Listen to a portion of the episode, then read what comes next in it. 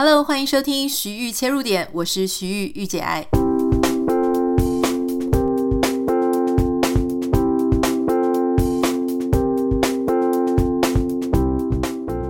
收听这一集的节目。今天很开心为你第二次邀请到这位来宾啊。这个如果说你在有长期收听我们节目的话，你可能会在第两百五十四集有听到一位哈，从台湾放弃了台积电的好工作，到英国自己打拼、自己创业，现在是一位好眠师。他的名字叫做江佩。我稍微介绍一下哈，他是台湾第一位。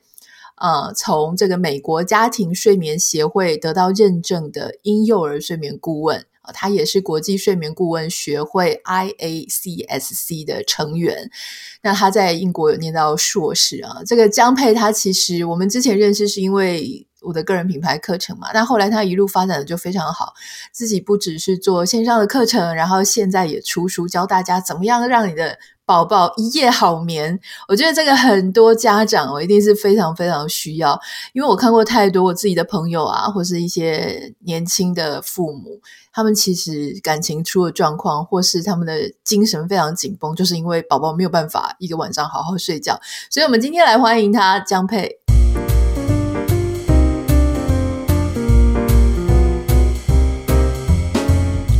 Hello，大家好，妮塔好哦，我是好眠师江沛，很开心又可以来到这个节目，我超级兴奋的。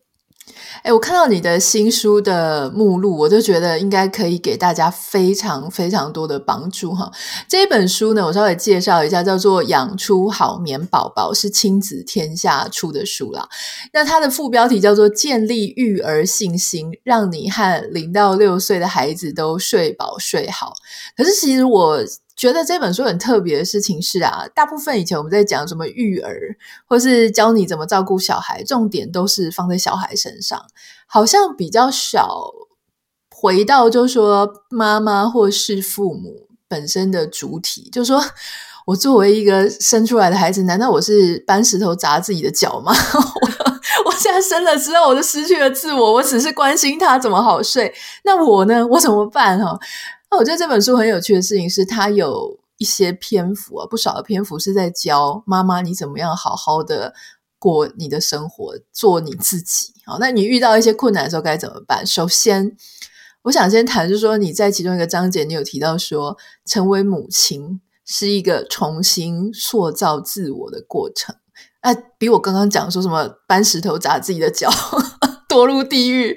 好听很多诶，你的这个方法论是什么？可以跟我们分享吗？好，那其实我会希呃，在这个养出好眠宝宝这本书里面，然后在很多的章节，我都会特别提到女性的议题哦。主要是我觉得一位女性她在成为母亲的时候，她会有非常多的改变哦。那我们先不谈外在外貌的改变哦，我讲的是比较像是生活形态啊、价值观啊、对伴侣的期待啊，你都会有很多的变化哦。比方说，以前你对伴侣的要求是可能是幽默风趣啊、很浪漫啊。但是，当女性成为妈妈之后，你可能会希望你的伴侣是比较脚踏实地的，会做家事，就是你那个期待会改变。那或者说，以前你在职场上是呼风唤雨的女强人哦，但是你在面对一个新生儿哭泣的时候，你其实会非常的慌张，或不知道该怎么办，或者是你对于呃照顾宝宝没有概念，你需要重新的学习哦。那这个我觉得那个过程哈、哦，就呃我们对于自我的认知哦，还有对别人要求，它这个变化哈、哦，很。很像就是把自己打掉重练一样哦。那尤其在孩子生长的过程，它就像一面镜子一样，会映照你自己的成长的一些经验啊，内心一些想法。所以我才会说，这个是呃重新认识自己，也是重新塑造自我的一个过程哦。那我很好奇啊，你自己本身在台湾或是在英国，你都是属于那种高学历、高成就的女性。你自己的经验来说，就是你养小孩，你觉得你重新塑造了什么样的自我？嗯，我觉得是先打掉，就像以前以前呃，收入自有自己的收入，收入还不错。那因为我生小孩的时候我是没有工作的，然后我自己又在海外嘛，没有后援，所以我那个时候其实对于自我价值非常的迷惘，因为以前可能是靠着这些外在的东西来觉得有自己很有信心，但是当这些东西都拿掉的时候。然后我就只是一个照顾新生儿的妈妈，然后我又不知道该怎么办的时候，我其实那个自己是空掉的。所以，呃，重新塑造自我的那个前提是。呃，我们很像又空了一回，就是你会很无助，在那段时间你可能很无助。那我觉得这个是很多新手妈妈她的一个过程。即便你在职场上，你可能也会遭遇到职场跟家庭的一些怎么两呃两全的，怎么达到平衡的那种很困难的时候。哦所以呃，经历过那个时期，我就发现，哎，其实我们可能对于人生期待要做点转变哦，然后我们再重新重新的从。妈妈这个角色里面，还有呃过去呃这种自我不一样的期待当中，再去找到一个平衡，然后再慢慢的对自己又更有信心，然后又更有嗯对生活的目标会不太一样。这个是我自己的经验了。是不是说，假设因为我现在没有小孩，我有点难想象。比方说，假设我现在自我定位就是啊、呃，我是一个呃很自在的，然后我觉得我自己是 maybe。有有才华的、自主的、独立的、很很经济或是各方面，我就是呃，到我自己很满意的状况。结果我有了小孩之后，我发现我什么都不会，然后我时间都绑在他身上。结果我重新开始给他把屎把尿啊，然后睡眠不足啊。可是我在养育他，或者我在陪伴他的过程当中，我重新开始拼图拼出我的另外一种样貌，然后我重新。透过这种样貌认识我自己说，说哦，原来这个也是我，这个也是是我线下我当下。因为小孩可能长大了，你又可以回到你之前的样子。可是，在那一段时间，你就会好像在扮演一个角色，就像演员嘛，演员下了另外一出戏，到了另外一出戏之后，他就是另外一个人。但那个是不是他呢？那个也还是他。我我可以这样子去理解这件事情。呃、嗯，我觉得你讲的非常好，诶 讲的很具体，比我具体多了哦。就是像这种感觉，它其实就像这个角色，它是阶段性的哦。那我觉得你只要认知到这一点，它是一个阶段性的角色。呃，应该说它是一辈子的角色。哦，妈妈是一辈子的角色，但是我们这个任务是阶段性的。嗯，在这个任务卡关或者是过不去也没有关系，但是这个角色是长期，我们还是会从这个一个一个的任务当中再重新找到自己的一个定位。嗯，像我我现在身边有非常多的朋友，不管是正在怀孕、怀孕了、生出来了，那我发现有一个共通点，就是不管是父或母啦，哈，通常爸爸如果很尽心尽责的在照顾，也有 hands on 的话。哎，通常我发现他们第一年是睡得很差的，就是大家都睡眼惺忪，然后来 social，就是你知道吗？我们办 party，然后出现的时候，那个爸爸看起来跟妈妈一样累啊。然后我就会想说，真的吗？就说这个小朋友，例如说三个月到一岁半，你的书里面有提到说，三个月到一岁半的小孩很容易晚上很容易醒。或者说，我们我们现在等于打招呼，跟这些父母打招呼，我们就说：“哎，你现在一个晚上可以睡整晚了吗？”我发现这是一个你可以变成社交辞令，你知道，就是 “How are you doing？” 然后遇到爸有有小孩的爸妈，你就会问他说：“你现在可以睡一整晚了吗？”好，绝对不会错，因为大部分人都没办法。到底是为什么？就是这一段小这一段岁月，三个月到一岁半的小孩，为什么那么难搞？为什么睡不完一整个晚上？嗯，其实有时候甚至不是只有到一岁半哈，我们处理的孩子到五六岁都有，都还没有办法睡过夜的都还有哦。那小月龄的宝宝，他其实最主要的原因啊，是因为第一个他浅眠比例很高。或者是本来天生构造就是这样，就是他们睡觉有很长的一个比例，很大很多的一个比例是浅眠时期，然后他们那个睡眠周期也比较短，好，所以就你可以想象睡眠周期就很像一个海浪一样，哦，有时候高，有时候低，有时候熟睡，有时候浅睡。那宝宝他如果不会自己接觉、自己睡觉的话，他就会在呃海浪比较高的时候，就是那个浅眠比例的时候，他就会完全醒过来，然后需要你帮他接觉。接到下一个睡眠周期，所以这个就叫我们叫做频繁的夜醒。但是其实大人也是会夜醒，只是我们不知道，我们可能发出一点嗯啊的声音，或者翻个身就接觉接过去了，我们甚至没有发现几秒钟的事情而已。哦，那是因为我们已经很习惯自己睡觉、自己接觉了。但是宝宝他，嗯，可能还不习惯，他也还没有学会这个技能的时候，就会造成这种夜醒比较多的情况。嗯，那这种夜醒。要怎么处理啊？就说我们他我们就醒过来嘛？我们还是拍一拍，还是说给他喂奶，还是唱唱歌，还是说他就只是需要我们哄一哄而已。嗯嗯，那其实大部分的情况啦，多数的爸妈我们都很直觉的，就是在把他哄哄睡哈。刚刚 Anita 你讲到几点都是哄睡的方式，但假设你觉得这样真的太累了，因为爸妈这样真的非常辛苦，你自己都没有办法睡觉哦，你就可以从一些像睡眠的环境啊，或者是白天的作息哦，爸妈的回应方式，比方说让他开始自己练习自己睡觉、自己接觉哦，然后达到所谓。看起来很像一呃一觉到天明，就是不会把豹猫吵醒，但它自己很快的接觉接过去的那个过程哦。那这个里面有很多环节啦，我的书里面呢或者是课程咨询里面，我们在做就是去指导这些环节这样子。嗯哦，所以你其实自己也有在做一对一的咨询，就大家如果发现自己的问题很棘手，照书做也没有用，可以直接找你这样。对，其实我最一开始做的就是咨询，呃，因为咨询是最呃最可以帮助比较急迫的爸妈，所以我这本书，我之所以会出这本书，就是因为有太多的家庭，他们很好奇说到底咨询的过程是怎么样子，所以我把我咨询的故事呃的过程写成了这几个。十二个例子，这都是我们实际的案例，嗯、然后来分享给大家，让大家比较可以明白说，哦，原来调整睡眠的过程跟每一个家庭的故事是怎么样。所以，如果说这件事情它很个案的话，是不是意味着说，有一些小朋友他是最好父母起来哄他，但有一些小孩子的状况是爸妈最好不要哄他，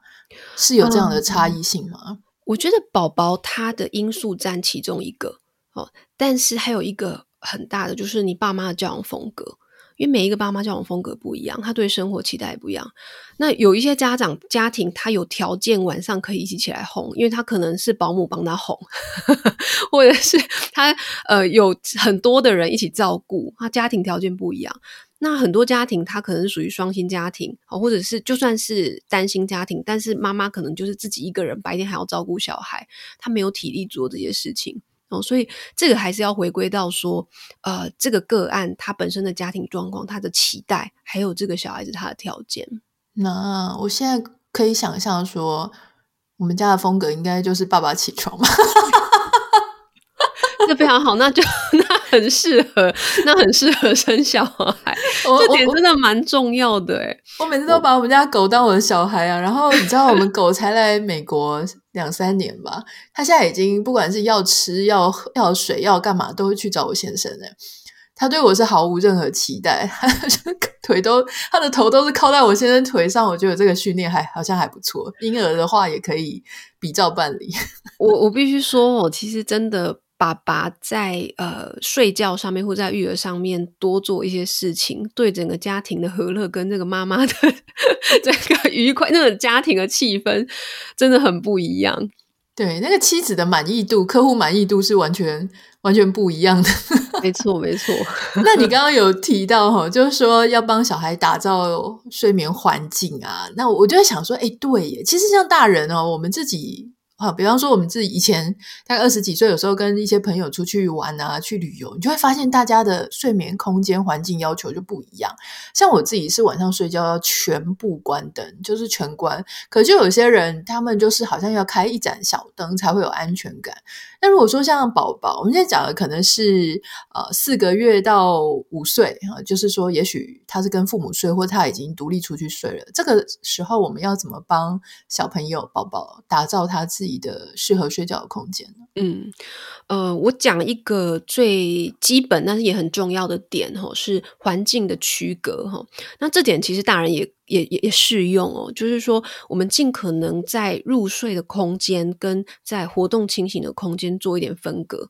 哦，就是大人也是哦，因为很多的小孩子哈，他可能呃睡觉的时候啊，或者是玩的时候，他可能都在同一个环境，他可能就是比方说打个地铺啊，围个隔板，都在同一个地方。可是对小孩子来说，他其实没有办法分辨哦，尤其宝宝，因为他们还没有办法做语言的沟通嘛，他是靠着这个外在环境或你的行为来理解事情哦，所以尽量在环境上面做一点区隔哦。睡觉的时候，尽可能在他的房间哦，在他的婴儿床哦，那。睡前仪式可能用一些灯光，用比较昏黄哈，用这种外在的环境去呃引导他，让他知道说现在该睡觉了。那尔妮塔你刚刚提到的这个灯光，其实对孩子来说，假设呃我们那个灯光，哈假设你因为你刚刚提到的有一些大人他喜欢昏黄，有带一点灯哈，那可能跟他儿时记忆有关系，跟他过去的一些经历有关系。但是假设我们单纯以我们生理上面的需求来说，晚上睡觉把灯完全关掉，对我们褪黑激素的分泌啊，或者是我们整个睡眠品质会是比较好的。那所以对孩子来说也是哈、嗯，就是睡觉的时候尽可能做到全黑，这样子对他的睡眠会更好。哦，那其实跟大人是一样的嘛，哈，就是说让他、嗯、呃在睡觉的时候还是全黑，因为对，因为我总觉得有灯光的时候，我睡到一半我就会醒，或者说我可能没有办法。很很好的睡觉，然后第二天如果你窗帘，这是很正常嘛，就是你窗帘如果没有完全的拉齐，或是你们家的窗帘是透光的，其实七七早八早就是你的太阳这个日日出的时候，你就会很容易醒过来嘛，对不对？对对，小孩也是这样子的。嗯，但是我觉得你这本书里面还有一个，我其实最开始挑出来想，我今天要跟你聊的这个就是这一题哦，就是。你有提到说不能只要长辈照顾哦，但是却不要他们的教养方式。你知道这一题，我觉得这句真的太 sharp 了，就是非常非常犀利。因为其实很多很多的我身边的朋友，没有不说是谁，因为我觉得如果是我，也许也会跟他们有一样的这种。矛盾的哈，就是说他们就会说啊，反正生出来我婆婆会带啊，或者我妈会带啊，就是很期待说他们的上一辈，就他们的长辈来带，可带的时候又很不爽，说啊，为什么要管东管西的？那个那一辈的教法或带我们的方式，跟现在传呃科学的或者是现在比较潮流的教养方式完全不一样。我心里就想说，诶、嗯、我还记得你是很喜欢。很希望、很期待人家来帮你顾小孩啊，就是你要人家顾，又不要人家的影响。我觉得这一点就把它点出来哈。那这一点要怎么做呢？我会特别拉出长辈这块，就是因为太多我们现在很多双薪的家庭嘛，所以小孩是长辈帮忙照顾的。那呃，我自己接触很多家庭哦，这类的家庭很容易会有冲突点。就是长辈跟爸妈的交往风格差太多，那所以甚至我都还没有开始讲话，我像我书里面提到一个案例是，他们就是有长辈，然后甚至还有阿姨 在照顾很多人，所以他们我问了一个问题，他们就开始吵架。哈，我那个问题只是说，诶，宝宝平常是怎么睡的？然后每一个人的答案都不一样。然后他们的目标也不一样哈，所以那个过程当中就有很多的争吵跟不愉快哈。那当然，我觉得你不开心的时候，你一定会有一些抱怨，这是非常正常的。但是回过头来看，我们要比较理性的去解决或是去改善这个问题。你首先你就要认知到，照顾跟教养就是一体两面。因为你不可能只要他照顾嘛，哦，但是你又要他教养上完全照着你做，他也不一定是你请来的，甚至你请来的保姆都不一定可以做到了哈。所以坦白说，最根本的解决之道，还是你要去找其他的专业的人，跟你风格比较相近的专业照顾者。但是假设你的现实条件没有办法这么做的话，就是可能经济啊，或者是其他的因素哦，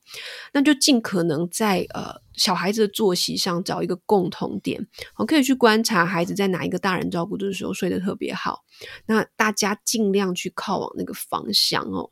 呃，这样子对一家人还有对这个小孩子睡眠都会比较好一点，嗯。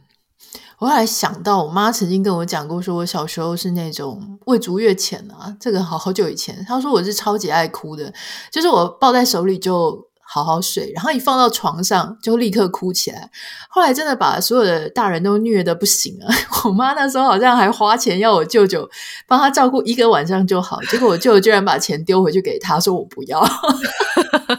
以这个事情真的是超多人的烦恼哦。可是另外一个。今天我们要要谈另外一个，因为我们刚刚说我们要尽量站在父母如何能够继续保全自己的生活。因为我其实发现我身边有很多很多很多的朋友，我说直白一点，就是他们变成无性夫妻的开始，就是小孩子出生之后。那因为为什么？因为他们再也没有。共通的时间，一起去做一些浪漫的事情，一起窝在被窝里面聊聊天，然后聊一些乐色话，打屁一下，然后自然而然进入到浪漫的情境就没有了嘛，因为他们要干嘛？他们就开始提早睡觉啊，哄小孩啊，一个人就夫妻分房嘛，因为都会觉得说其中一个要工作，另外一个来轮流带啊，所以他们就自己也变成分房睡。好，那有时候哄小孩哄一哄哄一哄，其中一个就睡着了，呃，然后第二天又提早醒来，因为要照顾小孩。诶，然后还有就是，刚刚也有提到，就说很不公平啊。其中一个呢，他累积、累积、累积，他可能觉得说没关系，我体谅你，所以我照顾小孩。结果这个事情呢，诶，累积几天、几个礼拜、几个月，哇，他觉得心里很不平衡。这个他家里是只有我一个人，是不是？为什么你都没有照顾？他累了，所以反而就影响了夫妻的感情。这个你会怎么建议啊？嗯，其实这个问题，我觉得讨论下也可以谈一整集。尤其厄尼塔你我觉得你谈这个也很适合，因为你有很多，你之前谈过很多，写过很多良性的文章，我觉得它有好多的点可以谈。那我我这边我单纯从睡眠来讲，然后我从这个时间跟空间来谈就好。这你刚刚有提到，那尤其是在华人社会里面哦，呃，我们的宝宝哦，常常会被认为是属于大人的一部分哦，就是我们的价值观里面是有。这样子的一个潜在的一个背后的思维的，所以我们同房跟同床的比例很高我有很多合作合作合作的家庭哦，就像 Anita 刚刚讲的，后来都是妈妈跟宝宝睡，宝宝爸爸分房到客厅哦，或者是在另外一间房间哦。那但是这种状况在欧美就稍微少一点哦，就是呃，纯粹在欧美，应该说在欧美土生土长的家庭，我们不讲。移民过去的哦，跟台湾家庭比起来就差蛮多的。那背后的思维主要就是他们认为孩子是独立的个体，不是依附在大人身上的，所以那个空间他就会先拉出来。所以我的第一个建议会是，尽可能爸妈还是一开始你就要跟孩子分床，这个就安全来讲也很重要。那如果可以。呃，空间许可的话，那就可以分房。等到孩子准备好就分房，爸妈要睡在一起。爸妈一旦分开，就很难再回来。从我的经验来看，因为小孩子会一直黏着妈妈这样子。那第二个建议是齁，就是让孩子去学习自己入睡，然后尽可能让孩子早一点睡。让孩子早睡齁，他本来就比较符合孩子的生理时钟啊，对他们的睡眠有很多的好处。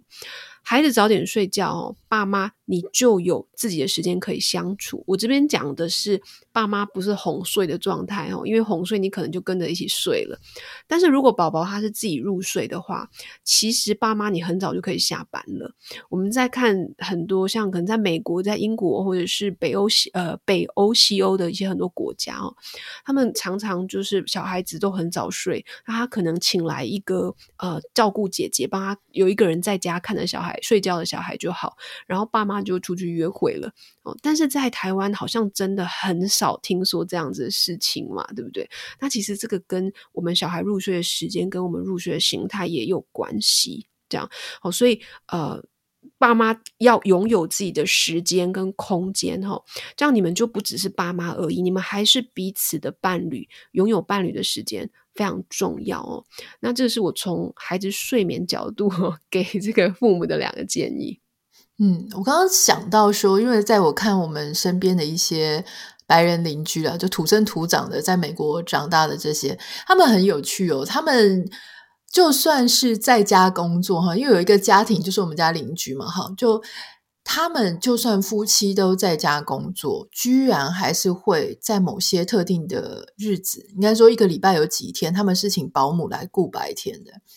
那原因是因为虽然他在家工作，但他还是在工作啊，所以他需要有保姆带出去，然后他们自己夫妻就可以，不管是出去采买，或是他们是可以自己工作，或或是甚至你也不需要什么正当理由。因为我我觉得有时候我们很辛苦，是我们台湾。的太太，或是也许先生了，我们就不占这个 性别的问题。但是台湾人的价值观有时候真的很省，就是他会觉得说，你就在家工作，那你为什么不带孩子？好，就是说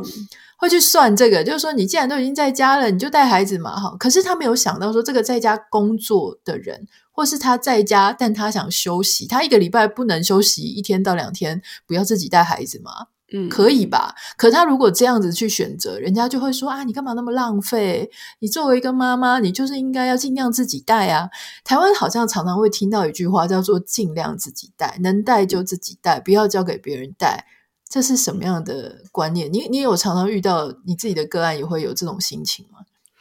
嗯，我觉得可以。我觉得自己带这件事情并不是什么太大的问题。我坦白说，因为就母亲来讲，我们本来呃，如果条件许可的话，我们可以带自己的小孩，那个过程当然是很好的。但是我觉得我们台湾的家长的确有比较多是妈妈啦，嗯、会比较舍不得放手，跟比较舍不得休息。我举一个我的例子哈，像我一个呃，我记得我才刚成为好眠师的第二个案子哈，我就遇到一个妈妈，她来找我的时候，她已经住院了，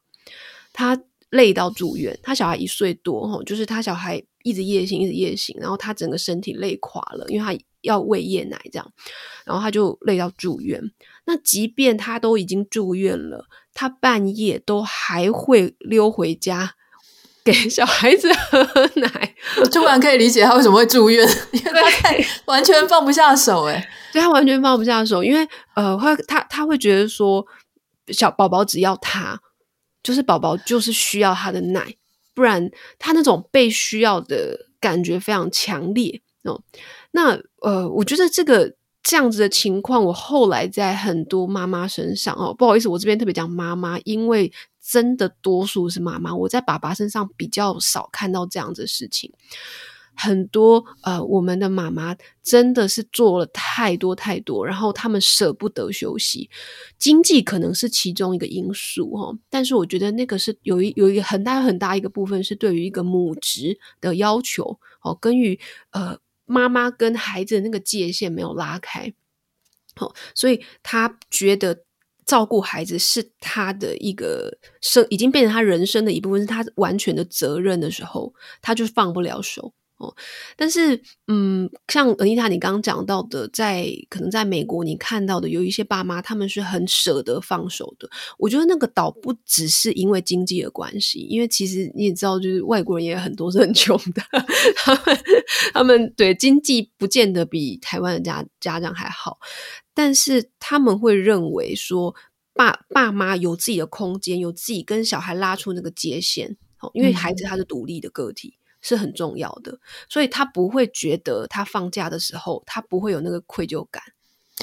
对，我，我觉得你讲到这个，让我想到说，其实我们我们华人不只是对孩子，我们对很多的我们在意的人事物，我们都觉得可以牺牲自己。就我可以牺牲我自己的快乐，牺牲我自己的方便，然后我要成就某件事情，不管是成就我的婆家，成就我自己家，成就我的父母，成就我的兄弟姐妹，成就我的另外一半，或成就我的孩子。可是我们在西方是真的比较少看到，因为他会觉得我为什么要牺牲我自己？就是我要先把我自己顾好，我才顾得了，才能够顾得了你嘛，哈。所以他们基本上还是会比较呃。我不能说他把自己放在优先，可是我觉得他不会把自己呃 delete，不会他自己不会消失了哈。当然，或是他们会很努力的做到